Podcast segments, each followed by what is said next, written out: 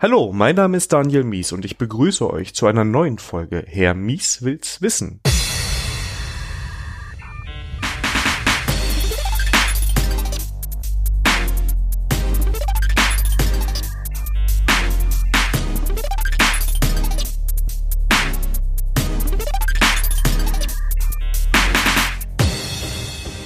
Heute wieder mit dem Andreas. Hallo Andreas. Hallo Daniel. Und ähm, heute der zweite Teil zum Buch Opinionated React. Ähm, wer jetzt das die Folge hört und die vorherige Folge nicht kommt, will vielleicht nochmal zurück, aber wir holen euch auch gleich nochmal ab. Bevor wir aber so richtig starten, für alle nochmal kurz äh, ein bisschen was zu meinem Gast heute, dem Andreas. Andreas, magst du dich kurz vorstellen? Ja, das ist uns letztes, äh, das ist mir jetzt im Nachhinein aufgefallen, das haben wir beim letzten Mal so ein bisschen übergangen. Da sind wir sofort ins Thema eingestiegen und ich habe überhaupt nicht erzählt, wer ich überhaupt bin, außer dass ich bei der Cocentric arbeite. Also ich bin äh, Andreas Huben, ich bin Softwareentwickler bei der Cocentric AG und somit Daniels Arbeitskollege. Und ähm, das hatte ich beim letzten Mal schon erzählt. Ich äh, arbeite mich gerade so ein bisschen in React ein und äh, habe dieses Buch jetzt als Aufhänger genommen, damit wir, äh, um äh, einfach mal äh, konzentriert das Thema durchzunehmen. Ne? Also das, das Buch ähm, bietet ja jetzt nicht irgendwie, erklärt es nicht, wie React funktioniert, sondern gibt nur so ein paar Meinungen dazu ab. Aber äh, es ist äh, ein, gute, äh, ein guter Einstieg, um da reinzukommen. Vielleicht nochmal, äh, was mache ich so bei der Codecentric? Ähm, ich bin da hauptsächlich als äh, Consultant und Entwickler tätig, äh, gehe also zum Kunden und helfe ihm so ein bisschen seine Probleme zu lösen. Genau. Ähm, habe damals angefangen als äh, Haupt, äh, hauptsächlich Java Backend Entwickler und dann irgendwann gemerkt, so dieses ganze Frontend Zeug, das ist doch irgendwie ganz schön interessant und das äh, Ökosystem drumherum finde ich spannend und äh, habe ich dann da mehr und mehr reingearbeitet. Und genau, jetzt bin ich bei React gelandet, nachdem ich jetzt ziemlich viel AngularJS im alten Projekt gemacht habe und im nächsten Projekt wahrscheinlich mit Vue.js arbeite. Aber ich denke, das soll auch äh, äh, erstmal reichen zu meiner äh, ja. Person. Genau. Und, und du warst vor fünf Jahren und einem Tag, heute ist der 2. Oktober, einer der ersten Kollegen, die ich bei der Cozentrik hatte und hast mich direkt eingearbeitet in dieses, in diesen schönen Setup-Prozess, den wir damals bei dem Kunden hatten.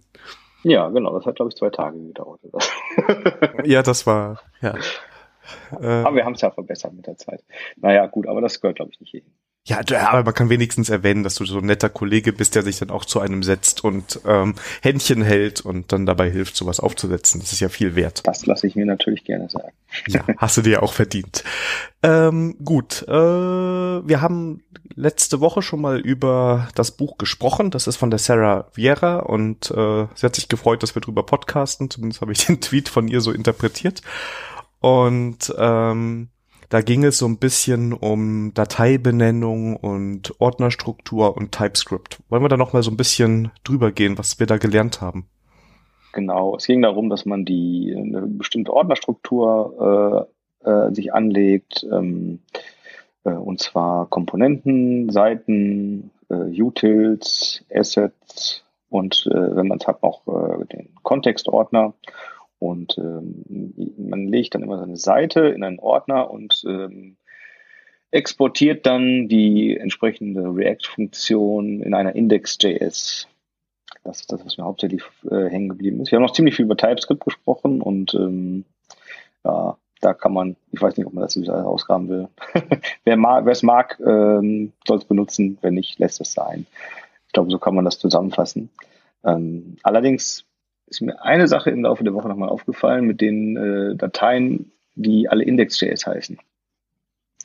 Ähm, das ist irgendwie ganz cool, weil man halt immer den, äh, der Ordner gibt den Komponentennamen vor und wenn man dann irgendwie die Komponente umbenennt, muss man nur den Ordner umbenennen und nicht noch die Datei. Ähm, wo es allerdings irgendwie blöd ist, ist, wenn man im Browser, in der Webkonsole äh, nach einer Datei sucht. Ne? Also dann ja, der Browser ist so geschickt und findet die Ordner, aber die Dateien heißen alle Index.js. Und dann steht im Debugging, steht dann immer, ja, hier ist ein Fehler aufgetreten in Index.js, Zeile so und so. Das ist echt so ein bisschen nachteilig an der Methode. Ist mir aufgefallen. Also mich stört es beim Entwickeln so ein bisschen, weil ähm, ich mache jetzt VS Code, ich glaube das Command P. Ähm, um, um die Dateiansicht zu öffnen, dann kann man so ein bisschen tippen und dann zeigt er einem äh, die Dateien, die passen und dann suchst du halt immer nach Index.js, ne? Und genau, genau, ja. Das ist so ein bisschen, also ich glaube, da gibt's, ich find's auch cool, dass so ein Ordner eine Komponente ist. Und ich glaube, ich habe auch letztes Mal gesagt, ich find's cool, wenn man den Ordner einfach löschen kann und alles, was dazugehört, ist weg. Ich weiß aber noch, also das ist noch nicht so super optimal in der Hinsicht. Ne? Also ich ja. glaube, Debuggen und äh, Datei öffnen ist bisschen doof. Genau, deswegen werde ich wahrscheinlich persönlich davon wieder weggehen. Ähm, aber es ist ja auch wirklich nur, äh, man kann es immer wieder nur betonen, es ist ja nur ein opinionated äh, React, ne? Also es ist ja nur eine Meinung, die darf natürlich sich jeder selber bilden. Ja. Ähm, ich habe es versucht, aber ich glaube, mein Ding ist es nicht. Aber ich glaube, wir würden uns auch über Hörerfeedback freuen, oder? Also wenn da jetzt jemand dazuhört und sagt, boah, ihr müsst doch im Bildtool nur das und das einstellen, dann ist das besser oder in der IDE das und das, dann klappt das. Fände ich genauso. Fall. Wenn mir irgendjemand sagt, äh, wie ich, äh, wenn ich was falsch mache oder sowas, dann bin ich natürlich immer happy darüber, äh, wenn man mich da positiv korrigiert. Genau. Und ansonsten interessiert uns, glaube ich, auch, wenn ihr, wie ihr das macht. Also wenn ihr sagt, ihr habt dann noch ein ganz anderes System oder eins von den vorgestellten, äh, gerne an äh, Hermies oder Twitford, das ist der Twitter-Handle vom Andreas, äh, schicken. Das äh, würde uns sehr interessieren. Genau. Genau. Über TypeScript fragen wir besser nicht, weil ich glaube, das ist Nein. sehr, das ist sehr opinionated, ob man das jetzt. Ja. Dann das äh, haben wir, dann haben wir die Diskussion von letzter Woche direkt wieder aufgerollt und das ist ja eigentlich auch nicht Sinn der Sache. ja, ist so ein Thema, das meidet man so ein bisschen. Ne? Das wird auch, glaube ich, schnell, je nachdem, mit wem du diskutierst, emotional. Ja, aber wir haben auch schon drüber gesprochen letzte Woche. Ja. Von daher. Gut. Ähm, jetzt kommt ein Kapitel, das nämlich das zweite, und der Andreas ist sich sicher, dass wir heute nur zehn Minuten brauchen. Ich schaue ein bisschen auf die Uhr. Andreas, willst du uns mal da abholen und sagen, worum es geht?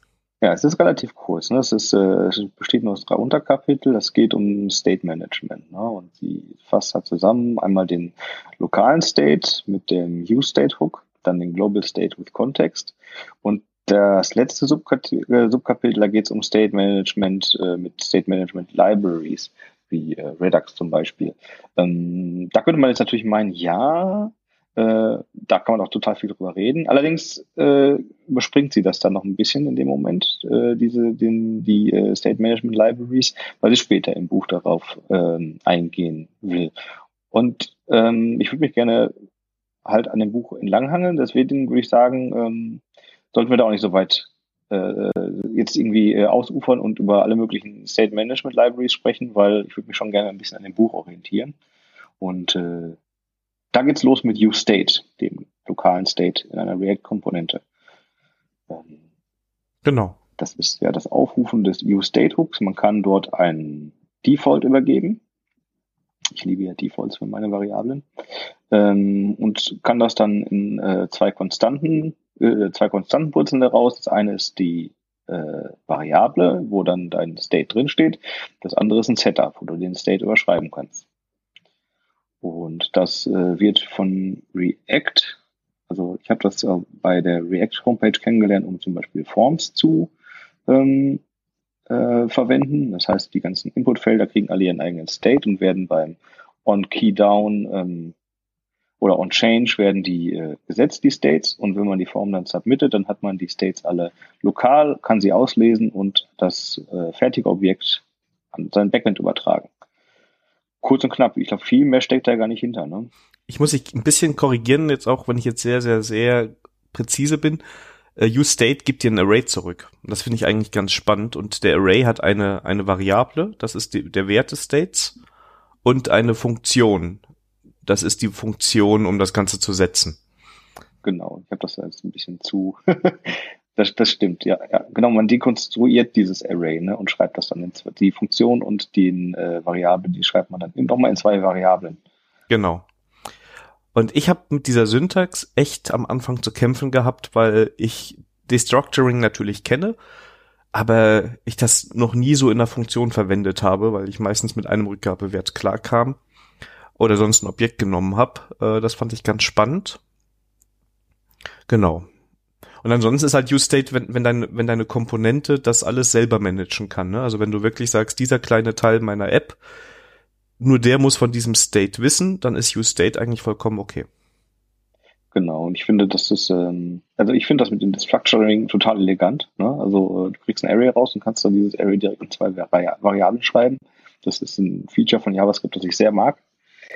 Ähm, und ähm, es ist äh, das Schöne an diesem Use-State ist, dass es so schnell begreifbar ist. Ne? Du hast da eine Variable und schreibst das rein. Oh, wobei, ähm, ich hatte jetzt letztens in meinem Projekt, in dem ich arbeite, äh, ist mir das aufgefallen, äh, dass das war ganz schön tricky. Ich habe ähm, einen Backend-Call gemacht und der sollte dann den State updaten.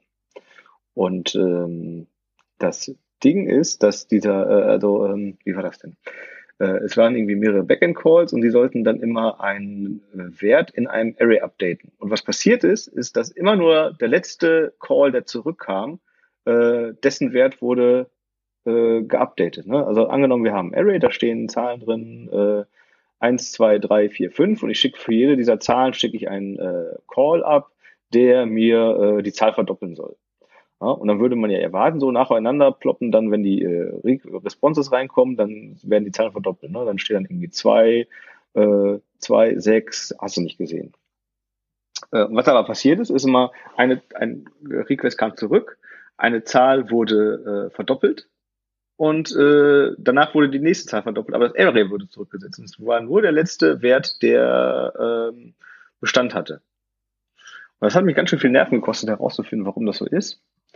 Und ähm, ich dachte ja eigentlich, äh, wenn der ähm, Call rauskommt, dann mache ich einfach Set, ähm, dann, dann nehme ich das Array so wie es ist, äh, ändere den Wert an dem Index und äh, schreibe dann wieder Set State. Äh, da muss man aber aufpassen, weil ähm, die, äh, ich, kann, ich weiß nicht, ob ich es ganz erklären kann, ähm, der äh, State, der verwendet wird, also ähm, der, äh, die Variable, das erste, was im Array steht, die ist ja eine Konstante, die ist unveränderlich. Das heißt, man hat immer wieder die, das gleiche Array genommen und ähm, geupdatet. Was man machen musste, war, die, das State in ein mutierbares Array zu schreiben, das zu verändern und dann immer damit den State zu updaten. Ich hoffe, das konnte man jetzt einigermaßen nachvollziehen. Also ich, ich frage mich gerade, ob das Problem nicht eher ist, dass du da keinen Use-Effekt verwendet hast. Ähm, es ist, glaube ich, gar nicht notwendig. Also die Frage ist ja auch, also jetzt müssen wir den Code sehen. Ich glaube, das müssen wir schauen, ob wir das jetzt interessant gelöst bekommen. Ich kenne den Code ja auch nicht, aber ja, ja. die Sache ist ja die, sobald du deine äh, Set irgendwas aufrufst, löst du ja auch ein Re-Rendering aus und dann ist ja die Frage, welchen Wert dein Array hat, ähm, der dann ja wieder, der dann ja wieder irgendwie initialisiert und alles wird. Also das ist, ich glaube, es ist ein bisschen zu abstrakt. Das müsstest du mir mal so zeigen und dann könnten wir da mal, ähm, wenn wir da was rausziehen, vielleicht äh, noch mal gesondert drüber sprechen. Ich glaube, wir haben auch schon die Hälfte der Hörer verloren. komm zurück, komm zurück. Ja, ja, ja. Ja, ähm, ja ich glaube, das war's auch zu U-State. Also so spektakulär ist es gar nicht.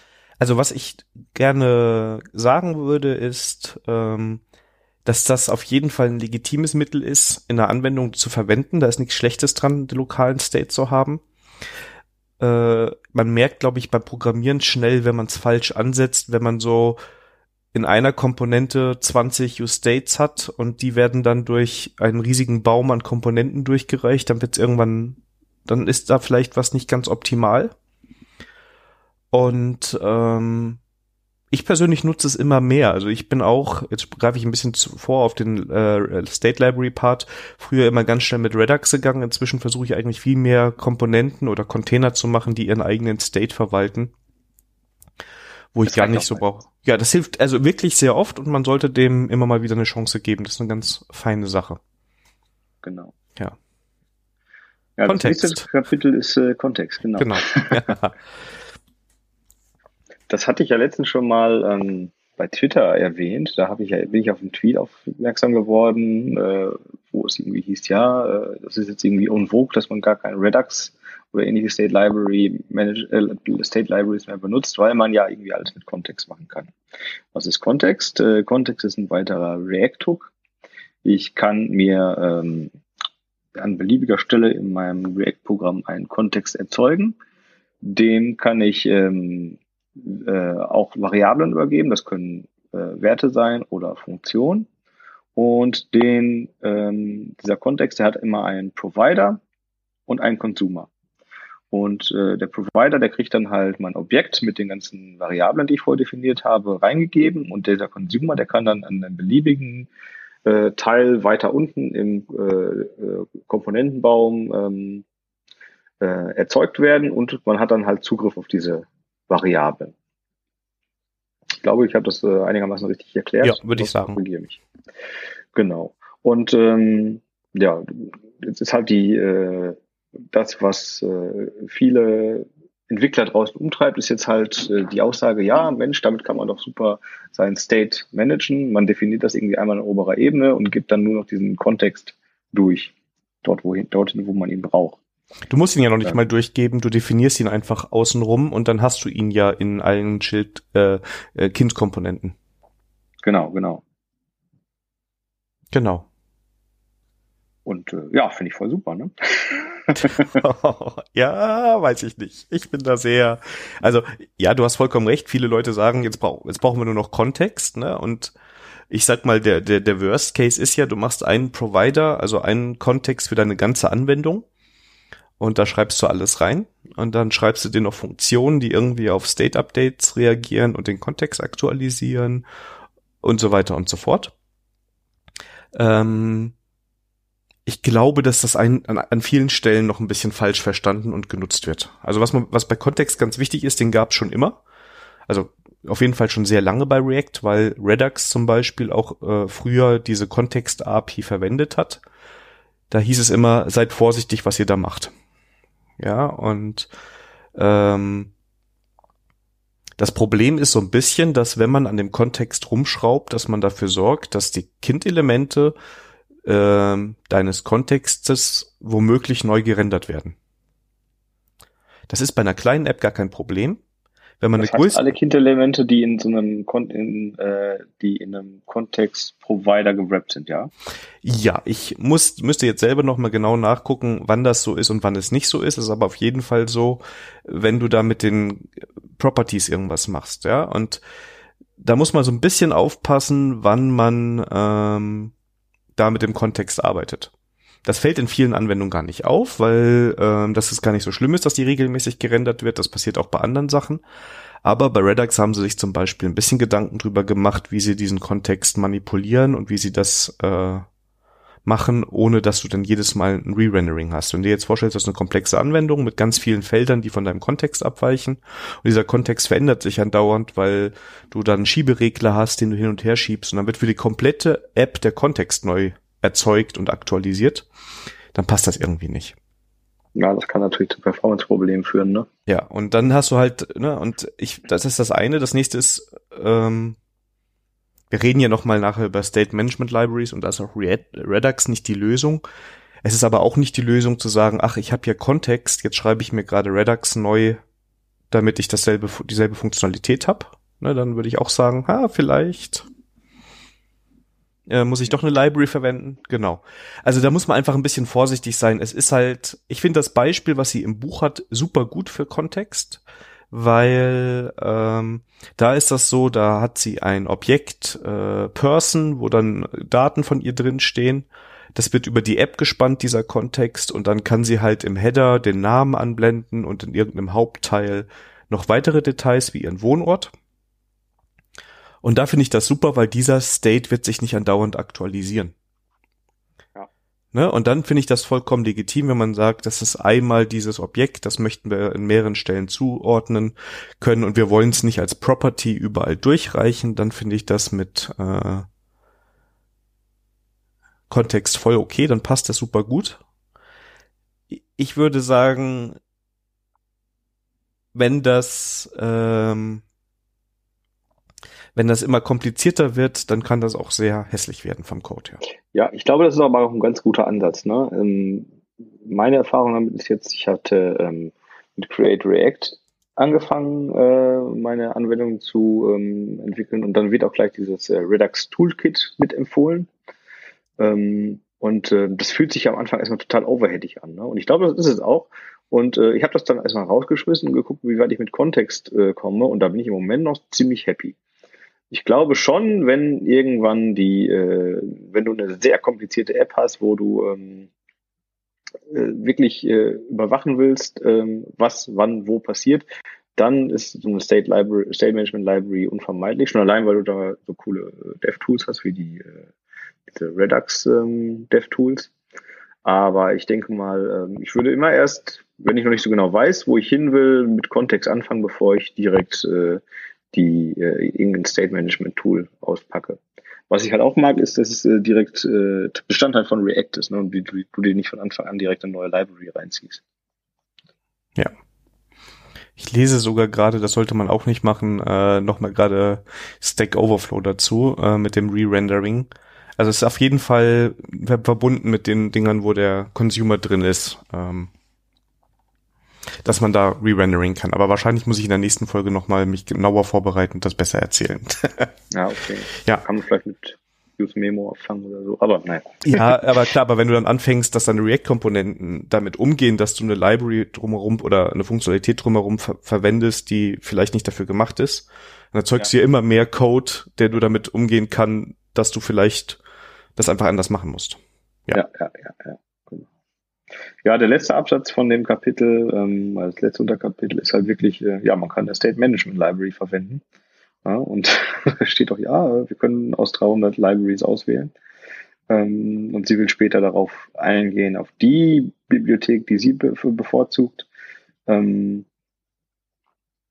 und äh, sagt auch nochmal, ja, äh, Redux wurde zu Beginn so ein bisschen overused. Ne? Also äh, sobald du React machst, musstest du äh, Redux benutzen.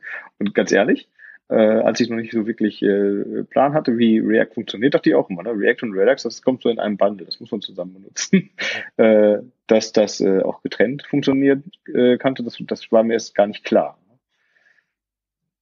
Ja, genau, also das ist, das war auch am Anfang so. Also ich glaube, das war so ein bisschen, oh, React ist jetzt das Coole und ja, dann packen wir Redux gerade rein, ist ja auch nicht groß, die Library. Und das ist so diese typische Entwicklung, dass man am Anfang machen alle irgendwas nach einem bestimmten Weg und dann nach einem Jahr fragen, fangen sich die ersten Leute an zu fragen, warum machen wir das eigentlich? Brauchen wir das, ne? Und ich glaube, ähm, das ist ganz witzig. Ich stelle mir diese Frage mal am Anfang so, brauchen wir jetzt diesen ganzen Quatsch oder kann man es auch irgendwie einfacher lösen? ähm, ja, das ist so ein, ja, also es ist ja auch irgendwie ganz praktisch mit Redux gewesen und ähm, man kann Redux schön testen, aber jetzt wollen wir nicht ins Detail da gehen. Ja, also ich glaube einfach, dass das so, dass die ganze Community und die Leute noch ein bisschen lernen mussten, mit diesem Toolset umzugehen und ähm, daraus resultieren ja Bücher wie jetzt hier das von Sarah. Ähm, und eine State Library ist, glaube ich, nicht immer äh, notwendig. Witzigerweise Dan Abramov, ich glaube, der hat Redux geschrieben, das ist auf jeden Fall jetzt auch im React-Team. Der äh, hat selber Artikel geschrieben, den hänge ich auch noch in die Show Notes, wann man Redux nicht braucht. Ja, dieser You Might Not Need Redux Artikel, ne? der ist großartig. Ja, und das ist sowas, äh, der ist auch schon ein bisschen älter, aber das ist so eine, so das, wo man wirklich mal sich hinterfragen muss, brauche ich das? Ne? Und äh, ich glaube, in ganz vielen Fällen braucht man es nicht oder sollte auch überlegen, ob man sich darauf das verzichten kann, weil es einfach dann auch nur wieder Komplexität reinbringt. Und auch wenn es andere Lösungen gibt für State Management, also es gibt ja nicht nur Redux, ähm, die kommen alle zu einem Preis, ne? Und den muss man halt bewusst ausgeben wollen oder nicht. Genau, genau. Sehe ich auch so. Ja. Ja, ich hätte dem nichts mehr hinzuzufügen. Ähm ja. Damit hätten wir tatsächlich eine kurze Folge, wenn wir hier Schluss machen würden. Ja, ist ja okay, oder? Also jetzt haben wir 23 Minuten. Äh, das ist äh, ein, ein, schnelle, ein schneller Happen für die Genau. Podcast der eine oder andere Podcast-Hörer mag das ja auch, wenn die Folgen nicht so lang sind. Äh, ich bin ja eigentlich immer jemand, dem ist das völlig egal. Eine Folge ist so lang, wie sie ist. Und äh, das ist meistens auch okay so. Mhm. Ich habe von Hörern immer bekomme ich unterschiedliches ähm, Feedback. Also ich wurde schon von Leuten angesprochen, die werden so erst gefühlt ab zwei Stunden warm. Und da frage ich mich immer, wie soll ich denn das organisieren mit einem Gast? Ja, ja. Wie soll man das selber durchhalten? Also muss ja irgendwann mal zwischendurch eine Biopause machen oder so, keine Ahnung. Ja, ähm. Das ist ähm, schwierig. Ja. Da gibt's ja mal hier Podcast. Ich habe gestern noch eine Folge gehört von, nee, heute auf dem Weg zur Arbeit. Ich bin nämlich heute mal wieder im Büro seit März. Ähm, und da habe ich eine Folge vom Wir müssen reden Podcast gehört und der äh, Michael Seemann, der geht regelmäßig pinkeln während des Podcasts. Dann muss der Partner immer, der äh, äh, Max muss dann immer ein Solo-Konzert geben und immer sich irgendwas aus dem Finger saugen. Okay, das geht, geht auch. auch. Es geht auch, ja, ist auch eine Variante. Ja. Äh, apropos andere Podcasts, hier kann ich ja jetzt äh, schamlos Werbung machen, auch wenn ich dann Ach, eventuell ja, ja äh, auch wenn ich dann eventuell die Veröffentlichung dieser Folge ein, zwei Tage nach hinten schieben muss, damit die andere Folge vorher da ist. Aber ähm, wer sich schon gewundert hat, wie ich zwei Folgen ohne die Sandra Pasik Postcast machen konnte, äh, das wurde outgesourced. Ähm, die Sandra und ich haben jetzt schon vor einer, Wache, vor einer Weile die erste Folge aufgenommen. Die sollte jetzt in den nächsten Tagen veröffentlicht werden. Und das Ganze passiert nicht unter Herr Mieswils Wissen sondern unter ready-for-review.dev. Also der Podcast heißt Ready for Review. Und ähm, da ist dann jetzt wahrscheinlich, wenn ihr das hört, auch wenn ich mir jetzt selber Druck mache, die Folge, die erste schon da, wo wir erstmal erklären, was wir so vorhaben, was so die Idee ist. Und ähm, genau, das wird so einmal im Monat erscheinen. Und für den Herrn Mieswils Wissen heißt das, jetzt machen wir erstmal, bekommt ihr sowieso ganz viel Content, weil der Andreas und ich ja noch ein paar Kapitel vor uns haben aber dass es danach so ein bisschen wechselhaft ist, was ich so produziere. Ich habe da noch ein paar Ideen, mal schauen, ob wir irgendwann was dazu erzählen, aber ähm, genau, nur dass ihr das wisst, also alle Hörer, die jetzt noch mehr hören wollen, weil die Folge unter 30 Minuten vielleicht am Ende sein wird, äh, können dann ja auf ready-for-review.dev gehen und ja, da kommt dann mehr Content. Noch, noch ein Podcast, der mein, der mein Feed äh, füllt und ich komme überhaupt nicht mehr da, nach, äh, dazu, das nachzuhören. Naja. Äh, du kannst in deiner App bestimmt angeben, dass das dein Favoriten-Podcast ist, wie Herr Mies will's wissen und dass er immer oben erscheint. Dann kannst du die als Nee, da gibt's, da gibt's, da gibt's bei mir keine Prioritäten. Das wird alles schön der Reihe nach abgehört, also, äh, abgehört. Und dann wahrscheinlich erst so in drei, vier Monaten. Ach du meine Güte, ja, ja. Aber dann freuen wir uns alle über den ganzen Content, der da auf uns gewartet hat, ja. Genau. Ähm, noch was anderes, äh, organisatorisches. Du hast jetzt Urlaub, ne? Genau. Eine Woche, glaube ich. Genau, eine Woche und danach die Woche nehmen wir dann wieder auf, würde ich sagen. Genau, das finde ich auch gut. Ja, mit dem Thema Project Starters. Genau, ist das auch wieder so ein kurzes? Es ist zumindest länger beschrieben. Also es hat mehr Seiten. Ah, da kann man ja schön zu, zu all den Frameworks, die da genannt werden, äh, genau. noch was erzählen. Aber das ist schon ein bisschen länger, das stimmt, ja. Und dann, dann werde ich wahrscheinlich auch wieder zu Hause sein und habe ein schwierigeres Mikro als hier im Büro, wo ich noch meine AirPods habe. Ähm, dann ist die Tonqualität von meiner Seite bestimmt noch wieder ein bisschen besser. Aber ich fand alles okay. Gut. Sehr schön. Ja, Andreas, dann danke ich dir für deine Zeit. Ja, und danke gleichfalls. Dann äh, machen wir jetzt eine Woche Pause und in zwei Wochen geht's dann weiter. Bis in zwei Wochen. Bis in zwei Wochen. Tschüss. Ciao.